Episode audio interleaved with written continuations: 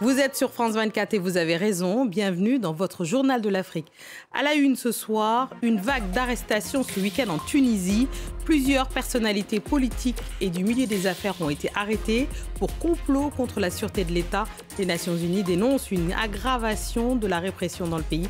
Nous irons à Tunis dès le début de ce journal concertation politique lancée au Gabon par le président de la République, la majorité et l'opposition se réunissent à quelques mois des prochaines échéances électorales. Objectif éviter les violences post-électorales comme en 2016. Nous verrons ce qu'il en est dans cette édition. Et si vous n'avez pas reçu de rose ce soir en cette Saint-Valentin, ce n'est peut-être pas un oubli car l'industrie est confrontée à d'énormes difficultés, hausse des prix à cause de la guerre en Ukraine. Reportage à suivre.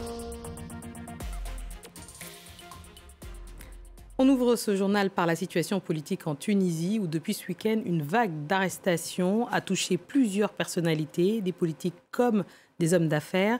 Tous sont accusés de complot contre la sûreté de l'État le Haut Commissariat des Nations Unies aux droits de l'homme a dénoncé l'aggravation de la répression en Tunisie.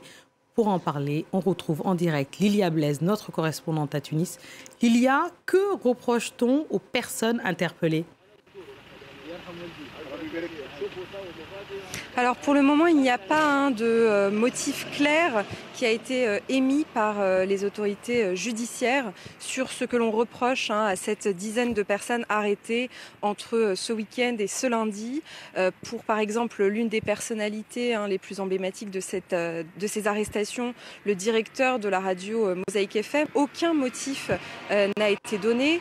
Pour d'autres, comme l'activiste politique Hayam Turki et un ancien dirigeant du parti islamiste Enarda, on parle de complot contre la sûreté de l'État euh, dans les médias euh, tunisiens, donc des accusations euh, assez lourdes qui ont été confirmées en partie hein, par le président de la République lui-même cet après-midi alors qu'il donnait un entretien avec la ministre du Commerce sur l'augmentation des prix.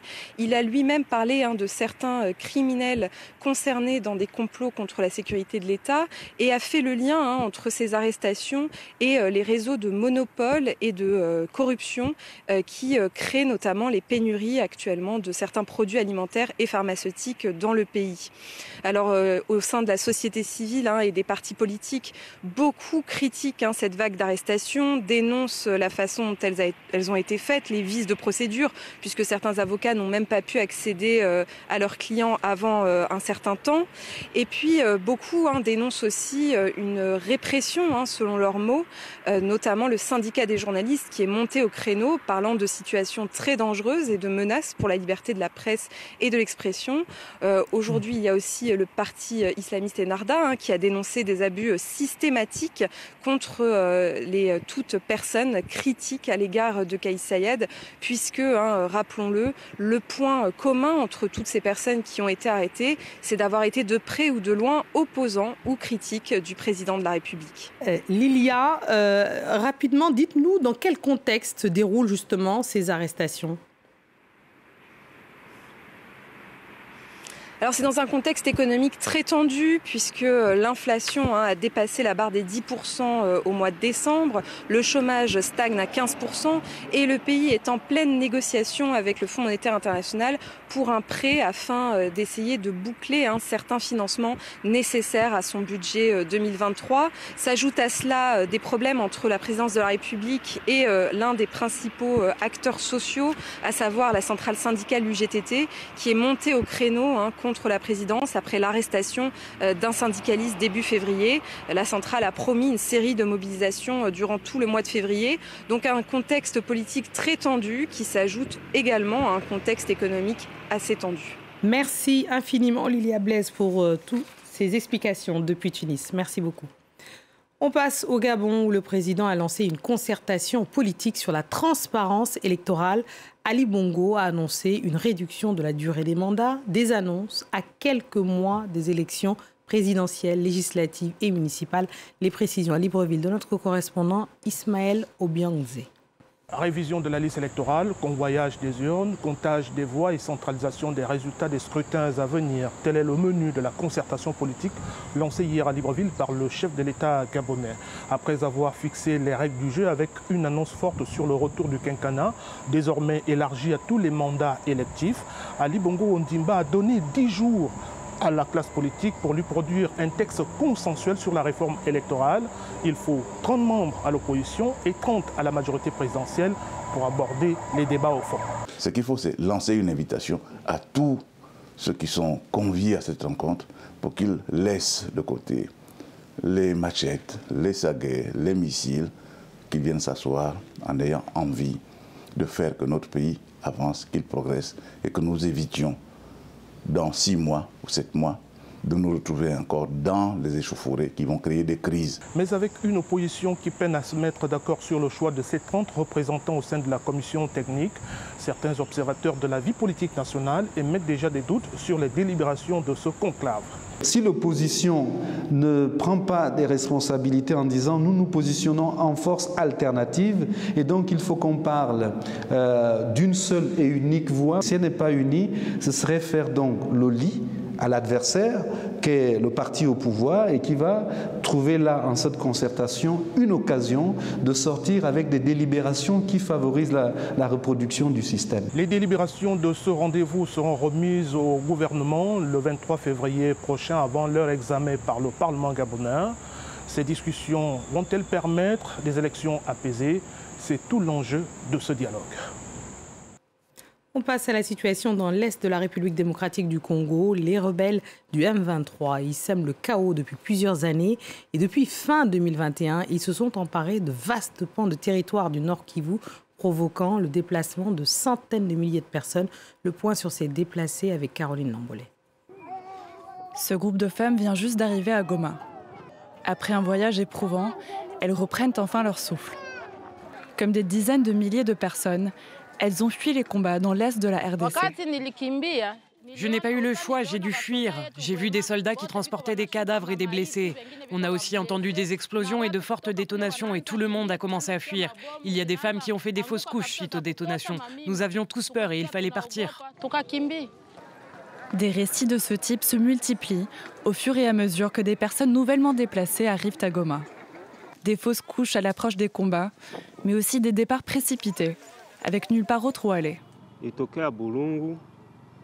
Venir ici à Goma était la seule option, car les rebelles du M23 contrôlent tous les autres territoires. La vie est dure ici. Nous avons besoin d'aide. Les rebelles du M23 continuent leurs avancées dans la région. En janvier, ils se sont emparés de Kichanga, au nord-ouest de Goma, ville qu'ils menacent maintenant d'encercler. En novembre, le groupe avait accepté de se retirer avant le 15 janvier. Mais un mois plus tard, la mise en œuvre de l'accord s'éternise. La semaine dernière, les chefs d'état-major de la communauté des États de l'Afrique de l'Est ont proposé d'attribuer des zones d'influence et d'action aux troupes régionales, une fois le départ du M23 achevé. Une proposition qui n'a pas plu à Kinshasa, qui affirme vouloir sauvegarder l'indépendance du pays. Un mot pour vous dire cette mauvaise nouvelle qui vient du Sénégal. L'athlète, l'ancien athlète Kendo est spécialiste du triple saut et du saut en longueur est décédé à l'âge de 44 ans dans la nuit du 13 au 14 février. Depuis une dizaine d'années, elle luttait contre la polyarthrite, une maladie dégénérative. Le Kenya va déployer mercredi des troupes dans le nord du pays frappé par la sécheresse et l'insécurité. Les autorités accusent les bandits et voleurs de bétail d'y avoir tué une dizaine de personnes. Ces six derniers mois, plus de 100 civils et 16 policiers ont été tués dans cette région. Et au moins 12 personnes sont mortes dans les inondations causées par des fortes pluies en Afrique du Sud, où l'état de catastrophe nationale a été déclaré. La montée des eaux a affecté notamment le parc touristique des Kruger. Les précisions de notre correspondante en Afrique du Sud, Caroline Dumay.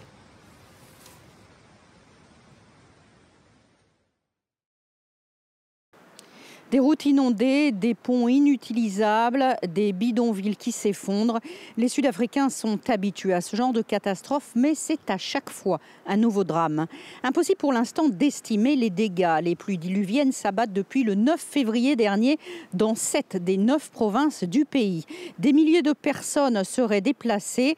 Trois morts dans la province du KwaZulu-Natal, deux morts dans celle du Cap oriental et ce bilan n'est sans doute pas définitif. C'est donc pour porter secours à ces populations que le gouvernement a décrété l'état de catastrophe nationale. Les autorités envisagent aussi d'aider les agriculteurs qui vont subir d'importantes pertes. Reste à savoir pourquoi l'Afrique du Sud a ces pluies diluviennes. Les experts considèrent que c'est en raison du phénomène Lanina, euh, des changements climatiques au-dessus du Pacifique, et que ces pluies euh, risquent de perdurer dans les semaines à venir. Des millions de roses ont été achetés et vendus en cette Saint-Valentin. Et si vous n'en avez pas reçu, c'est peut-être à cause de l'inflation, tout simplement, car l'industrie est confrontée à d'énormes difficultés parce que les agriculteurs peinent à faire face à la hausse des coûts de production suite à la guerre en Ukraine. Jules Boiteau. Si vous recevez un joli bouquet de roses aujourd'hui, il y a de fortes chances pour que cette preuve d'amour ait pris racine ici, au Kenya. Le pays est l'un des plus grands fournisseurs de roses au monde. Une fleur vendue dans l'Union européenne sur trois vient des serres kenyanes. Mais les producteurs traversent une période très difficile. La société Insignia Rose envoie la plupart de sa production à Amsterdam. Là-bas, Russes et Ukrainiens font partie des plus gros acheteurs en temps normal. Avec les restrictions du transport des Pays-Bas vers la Russie, le nombre de commandes russes a chuté de manière drastique. Ce volume, nous essayons de voir où nous pouvons le vendre, quel pays pourrait le prendre.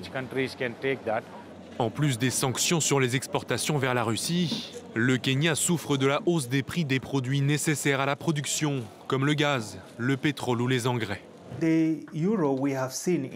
L'euro, nous l'avons vu au cours des 12 derniers mois, a perdu entre 12 et 15% de sa valeur par rapport au dollar. C'est énorme.